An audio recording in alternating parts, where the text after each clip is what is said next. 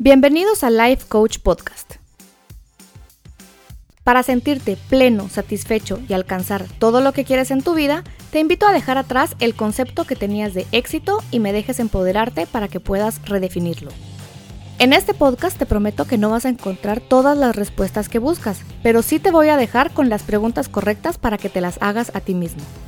Las respuestas que logres darte te van a llevar a tomar ese primer paso que te abrirá todas las posibilidades de alcanzar hasta las metas que a lo mejor ni has descubierto que tienes.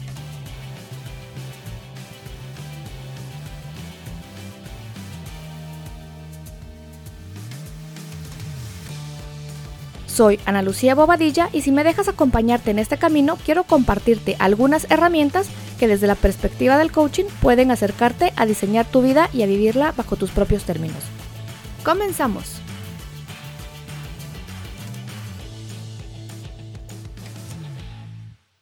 Hola, hola, ¿qué tal? ¿Cómo están? ¿Cómo les va? Gracias por escucharme de nuevo después de estar desaparecida como un mes. Creo que solo grabé dos episodios en septiembre y este ya casi cerrando octubre estoy grabando el primer episodio del mes. Así que mil disculpas por los que han estado esperando nuevo episodio y mil gracias a los que a pesar de que no he agregado eh, mucho contenido en estos últimos dos meses, pues siguen ahí escuchándome y compartiendo conmigo un poquito del conocimiento que les puedo transmitir y contar. Hoy, después de un montón de semanas de estarles diciendo que quiero hablar de este tema, por fin lo logro grabar. Es este tema del síndrome del impostor.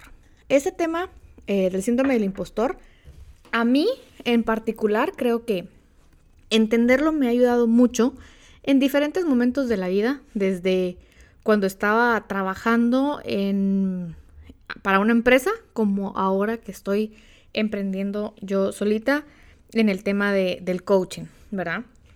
De alguna manera, realmente sí, sí es importante entender, porque este tema a muchas personas, de hecho, hay una doctora que se llama Valerie Young, ella estudió este tema del síndrome del impostor y en una investigación nos indica que el 70% de las personas han sentido el síndrome del impostor en algún momento de sus carreras. Algunos antes, algunos después, algunos al inicio, en la mitad, al final, en diferentes momentos, pero 70% a mí me parece que es un montón.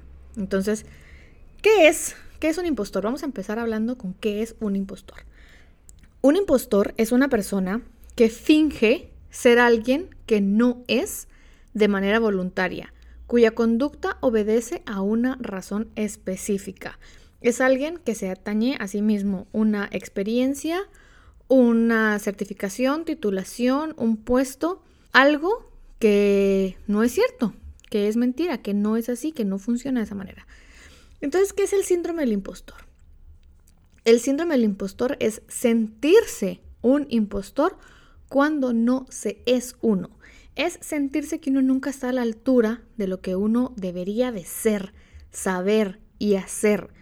Es sentirse que todo lo que hemos logrado en su momento ha sido factor suerte, factor de que se han alineado las estrellas, y puede ser que, pues, de alguna manera yo sí creo que el universo sí conspira a nuestro favor cuando estamos trabajando en nuestras em, metas y nuestros sueños, pero ese sentir yo no he hecho absolutamente nada, no me lo merezco, ha sido suerte, ha sido circunstancial, ha sido ayuda, han sido conectes, pero no ha sido mi mérito.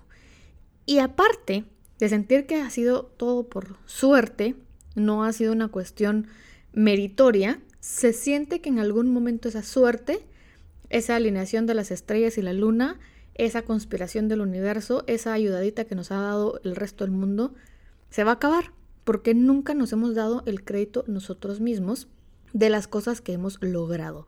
Se siente muchísimo estrés, angustia, ansiedad, desconfianza en uno mismo, incredibilidad, incredulidad, ¿cómo se dice? no sé, no creer, no hay creencia en mí misma, no siento que es suficiente lo que sé para poder desempeñarme de la manera en que yo quiero. Aunque hayan habido éxitos, aunque hayan habido méritos, aunque hayan habido logros, aunque hay conocimiento, siento que nada de eso ha sido el factor para que yo esté donde estoy. Entonces, de alguna manera, uno siente no merecedor del éxito que tiene. El síndrome del impostor casualmente lo sufren o lo hemos sufrido. Yo no me voy, en este punto creo que sí me voy a incluir también. Porque lo hemos sentido personas que sí hemos logrado algo en, en alguna de las áreas en las que nos desempeñamos, sí hemos logrado tener, si quieren verlo como éxito en algún proyecto, si quieren verlo como éxito en la vida, en la profesión, son personas que sí hemos logrado cosas, pero sentimos que, que no, pues que no ha sido nuestro trabajo, sino suerte de nuevo. ¿Cómo se siente este síndrome del impostor? Y es, esos logros no son merecidos, no confío en mí mismo o en mí misma. Tengo un gran miedo a que me pongan en evidencia de que no sé lo suficiente, aunque sí lo sepamos, aunque sí sepamos, sentimos que alguien nos va a poner en evidencia de que no es suficiente lo que sabemos. Tenemos una gran inseguridad tenemos expectativas de que vamos a fracasar en cosas en que hemos tenido éxito antes. Hemos hecho un tipo de cosa 10 veces, 11, 15, 20 veces y todas las veces creemos que vamos a fracasar. Aunque ya lo hayamos hecho mil veces bien, esa mil uno creemos que la vamos a hacer mal y vamos a fracasar en esa mil uno. Se siente, como les contaba, ansiedad, estrés, angustia, nos paralizamos, hay muchísima falta de motivación, no vamos por la vida, sí, estoy haciendo esto, sino lo hacemos con muchísimo miedo en el camino. ¿Cuáles son las posibles causas? La doctora Young mencionaba cuatro posibles causas que nos hacen como adultos luego tener este síndrome del impostor. Y la primera es la dinámica familiar o escolar en la infancia. Puede ser que en casa o en el colegio y escuela nos hayan dicho, que había un grupito de los guapos, de los populares, y había otro grupito de los inteligentes. Si por alguna forma, por alguna razón, por alguna circunstancia, entre los hermanos, entre los compañeros de clase, éramos del grupo de los populares o de los guapos y no de los inteligentes, es muy probable que en algún punto como adultos tengamos el síndrome del impostor. Y que de alguna manera sintamos que lo que sabemos, saber, porque lo sabemos, sino que nosotros éramos parte de los guapos los populares y no necesariamente de los inteligentes. Así que le quitamos el mérito a nuestra capacidad intelectual. Otra razón por la cual, otra posible causa por la cual podríamos tener síndrome del impostor son los estereotipos de género. Y es que en muchas sociedades todavía está el tema de, bueno, estas carreras, estas profesiones son las de hombres y estas carreras y estas profesiones son las de mujer. Cuando una de las dos personas, uno de los dos géneros decide incorporarse en, el, en estos estereotipos del género opuesto, es como, ah, no, esta no sabe suficiente porque, esta persona no sabe suficiente porque no es lo que debería de ser, ¿verdad?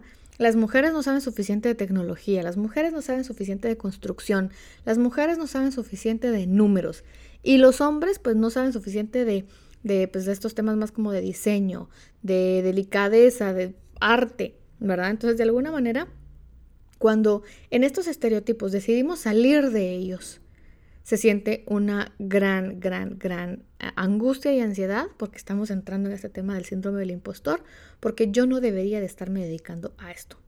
Otra posible causa es cuando en nuestro, en nuestro contexto social hay diferencias salariales respecto a lo que yo hago y me dedico, ya sea por el tipo de tarea que hago por el tipo de profesión que tengo o por el género que tengo, no se gana suficiente o se gana menos que en comparado con otras carreras u otros géneros u otras circunstancias y nos vamos y emigramos y somos de alguna manera nos vamos hacia otros territorios, sectores de la sociedad, países, otro continente, no sé, donde es pagado mucho mejor sentimos que no merecemos esto, sentimos que no, es que esto es demasiado para lo que yo hago. Si entonces venimos de un contexto donde es muy mal pagado y cuando pasamos a otro contexto donde es muy bien pagado, dudamos, dudamos de nuestra capacidad.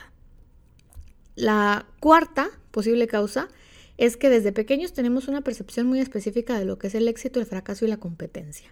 Y con esos conceptos nos quedamos y entonces para ser exitoso tengo que ser de esta y esta manera. Entonces, aunque estemos siendo exitosos en otro concepto, y mucha gente nos dice que tú sos súper exitosa en esto porque pues vivís de esta y esta manera o tenés esto y esto y esto otro, pero yo aprendí desde pequeño que el éxito es otra cosa, entonces yo jamás me voy a sentir exitoso.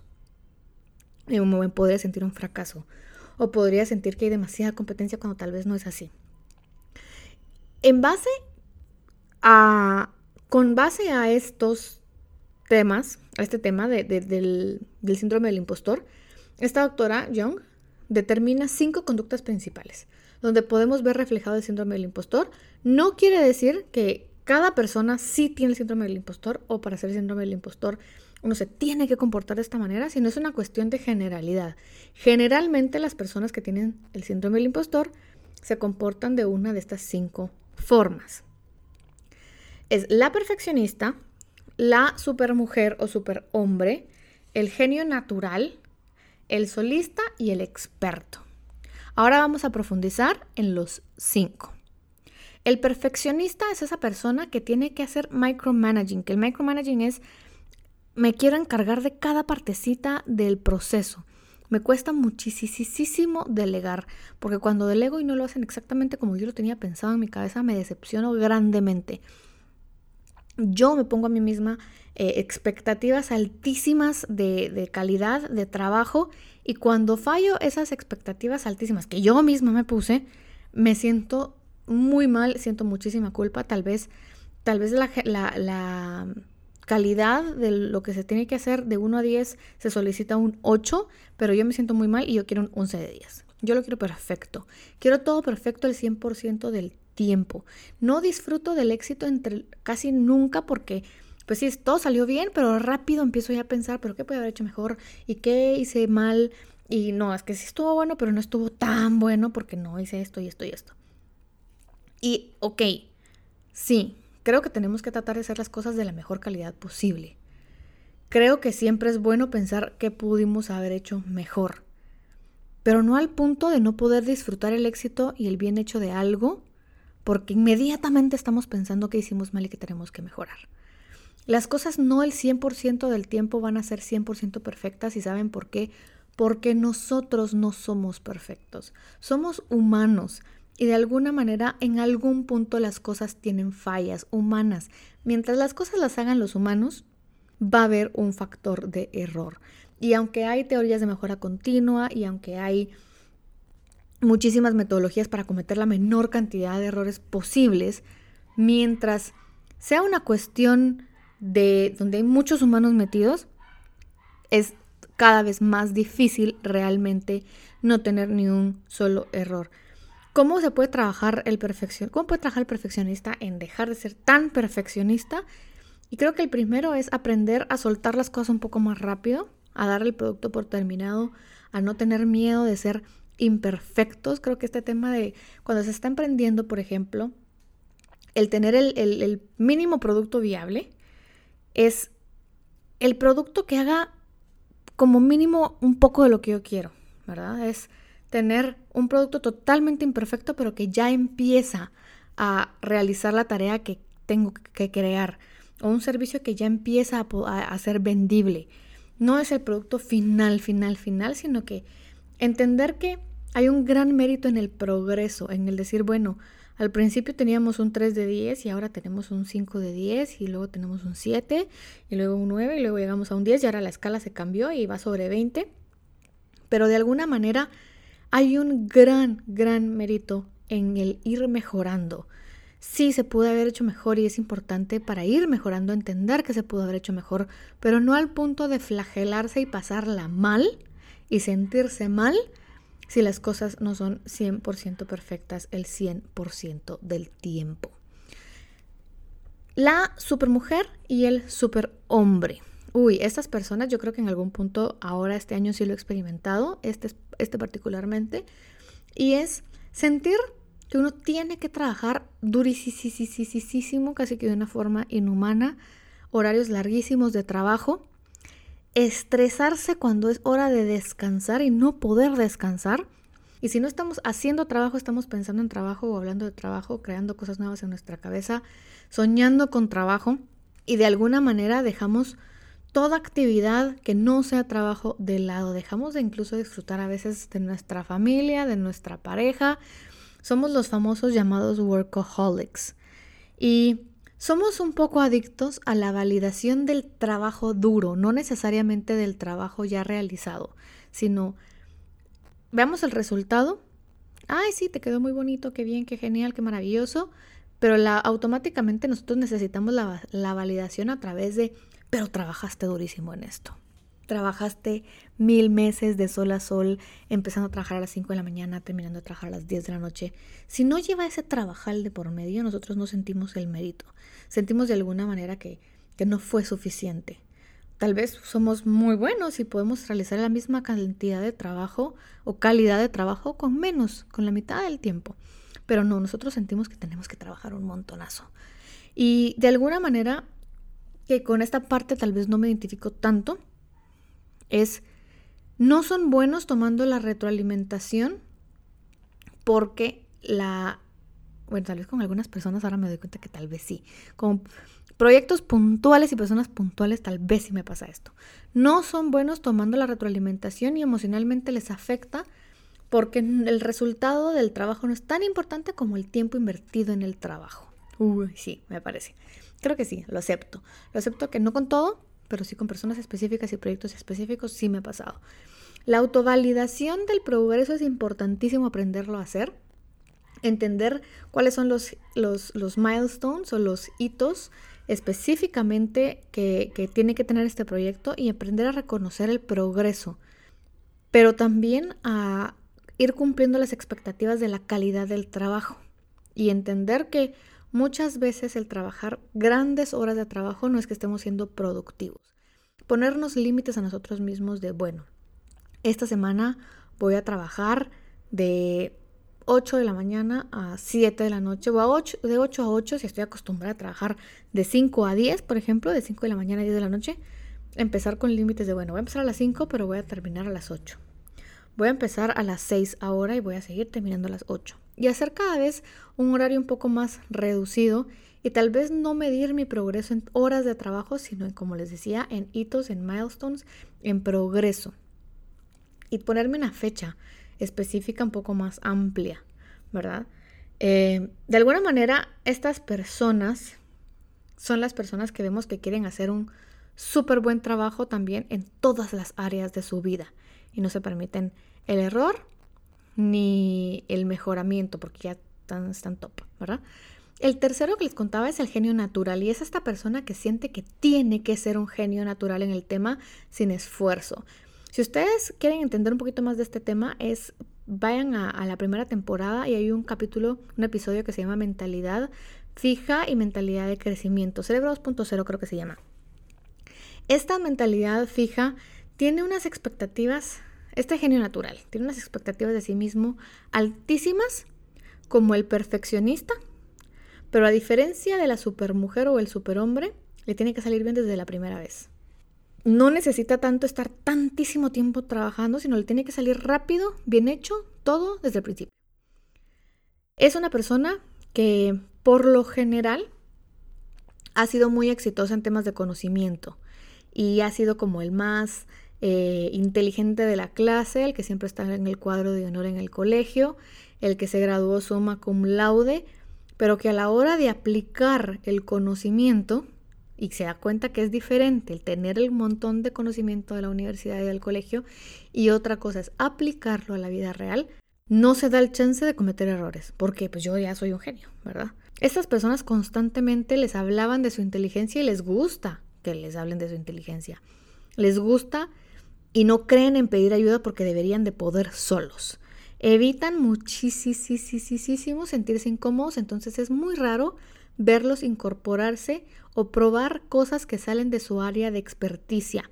No se sienten cómodos saliéndose de su zona de confort porque para ellos parte de su talento, su identidad va amarrada al talentazo que tienen para X o Y tema. E incorporarse en algo nuevo es como poner su identidad en peligro. Tienen que conocer estas personas lo que es la mentalidad de crecimiento y animarse a incorporarla en su vida. Pulir otras capacidades, porque estas personas son excelentes a nivel de conocimiento de lo que sea que, se, que se vuelven expertos. Y eso no necesariamente quiere decir que lo sepan vender, que sepan persuadir o que sepan hablar en público. Entonces, de alguna manera, se les aconseja a estas personas, a estos genios naturales, que pulan otras capacidades que les va a ayudar a complementar ese altísimo conocimiento que tienen en el área en la que están este, incorporándose, ¿verdad? En el área en la que están son mega expertos, mega genios, se les orienta a que de alguna forma busquen otro conocimiento adicional. Están los solistas, que son estas bien básicas y son personas que no solo temen pedir ayuda, sino que además cuando se les ofrece ayuda la rechazan contundentemente.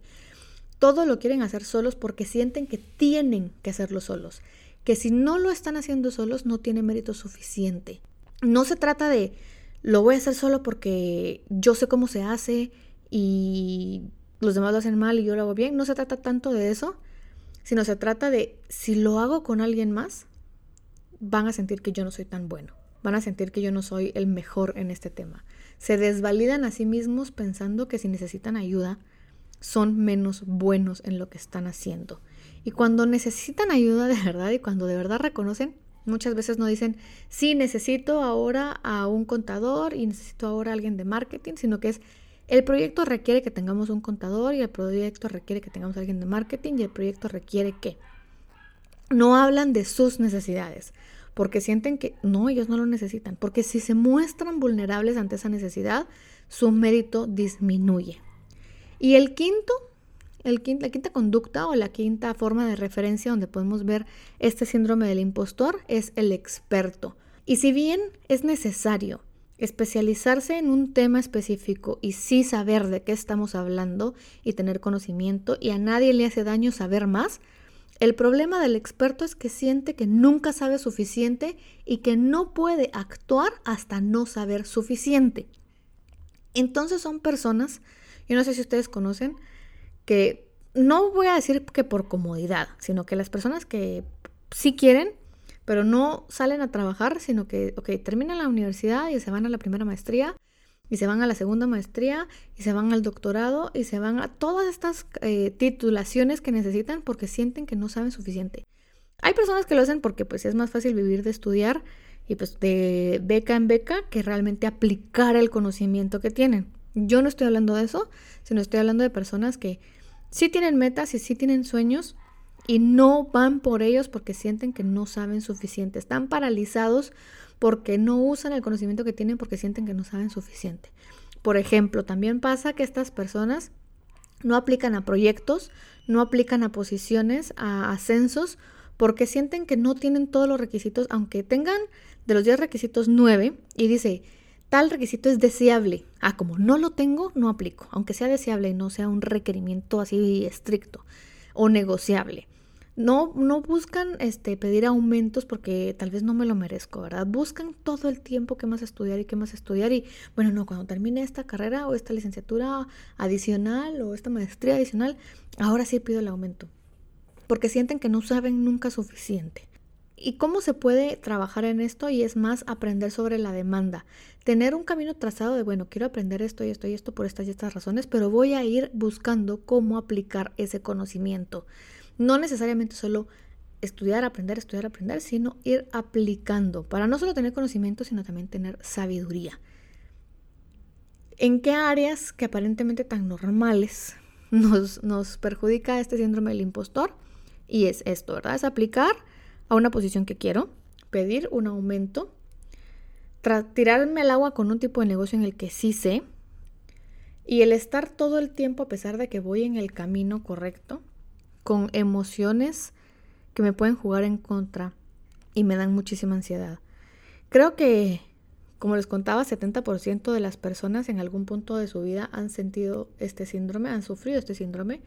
Si ustedes buscan en internet, famosos con síndrome del impostor van a, ver historia, van a leer historias muy, no sé si son chistosas o increíbles o cómo lo llamarían ustedes, pero artistas consagrados que, tienen muchísimos años de estar haciendo lo que hacen, sienten que de verdad en algún punto alguien va a llegar a su puerta y les va a decir, este, tu carrera es una mentira, así que a partir de mañana eres una persona con otra carrera diferente o tienes que empezar desde cero. Por alguna razón, sí, por alguna razón estas personas sienten eso. Eh, aunque sepamos que hayan vendido miles de álbumes, hayan tenido millones de conciertos, millones de películas, científicos que han tenido hallazgos increíbles y premios increíbles, sienten esto. Entonces, si estas personas que aparentemente son grandísimas han sentido esto, es totalmente normal que uno en su camino que va empezando o tiene mucho conocimiento en algo, pero va empezando a atreverse a salir de la zona de confort, uno sienta todos los miedos del mundo. Así que, ¿cómo se trabaja el síndrome del impostor? Y es buscando no paralizarse, agarrando conciencia de cómo nos sentimos y a pesar de esto seguir hacia adelante. No es el miedo de fracasar, sino es toda una serie de conductas y de sentimientos y de sensaciones y de pensamientos que vienen a nuestra mente con el síndrome del impostor que nos hace sentir que, que no merecemos lo que tenemos, que no merecemos una vida diferente a la que tenemos y, lo que, y no merecemos luchar por nuestros sueños y nuestras metas. Se los dejo acá porque creo que muchos en algún punto dejamos de creer que es posible vivir feliz, vivir de nuestros sueños, de nuestras metas, de nuestras pasiones y creemos que pues la vida ni modo, se vino a sufrir este mundo, no se vino a, a ser feliz y a estar bien. Así que piénsenle ahí si les se sienten identificados con este síndrome. Y cuéntenme, cuéntenme por las redes sociales, cuéntenme su historia respecto al síndrome del impostor. Me pueden encontrar en Instagram como analuciabobadilla.coach y en Facebook como analuciabobadilla.coach. Los dejo hasta acá. Mil gracias por escucharme de nuevo. Gracias por tener la paciencia de esperar este nuevo episodio. Que tengan un excelente fin de octubre. Creo que no, no sé si me va a dar chance de grabar otro episodio en octubre. Así que que tengan un excelente Halloween para los que lo celebran, Día de Muertos, Día de Fiambre para los que están en Guatemala y en el resto de países que me escuchan, que tengan un excelente fin de octubre, inicio de noviembre. Espero, realmente espero poder grabarles otro episodio en este mes. Si no, pues nos vemos, nos escuchamos en el próximo. Que tengan una excelente día, tarde, noche, depende de la hora de que me escuchan. Bye.